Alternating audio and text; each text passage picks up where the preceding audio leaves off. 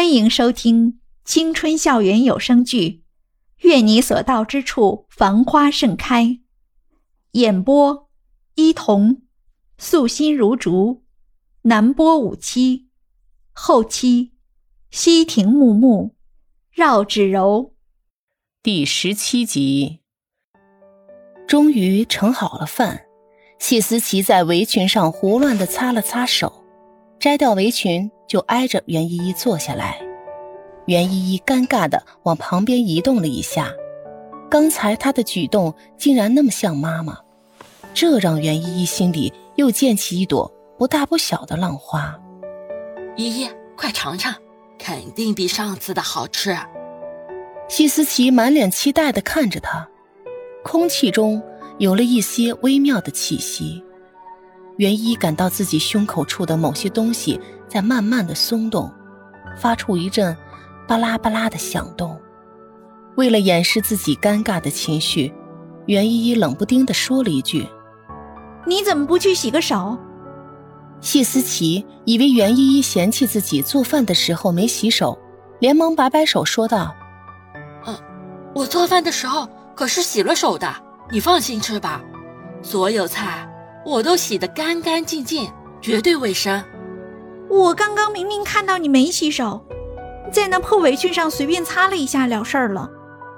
袁依依得理不饶人，谢思琪听完立马站起来，跑到卫生间稀稀疏疏的洗手换衣服。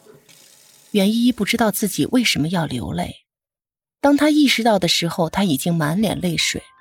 在谢思琪走过来之前，她慌忙用手拭去眼泪。拿起桌上的纸巾，使劲的擤起鼻涕。谢思琪换了一件款式简单的连衣裙，因为洗了脸的缘故，她的脸好像在灯光下越发的圆润细腻，一双修长的腿在裙子里勾勒出好看的线条。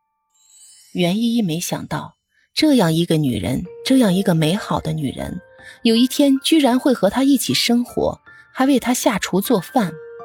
她看得有些呆了。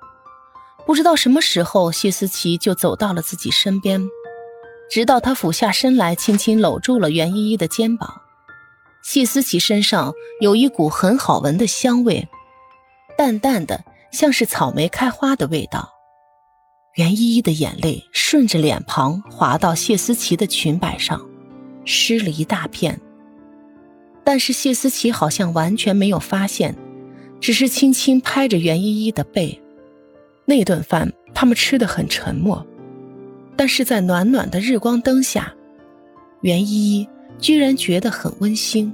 她埋头吃饭，不敢再抬头看谢思琪的脸。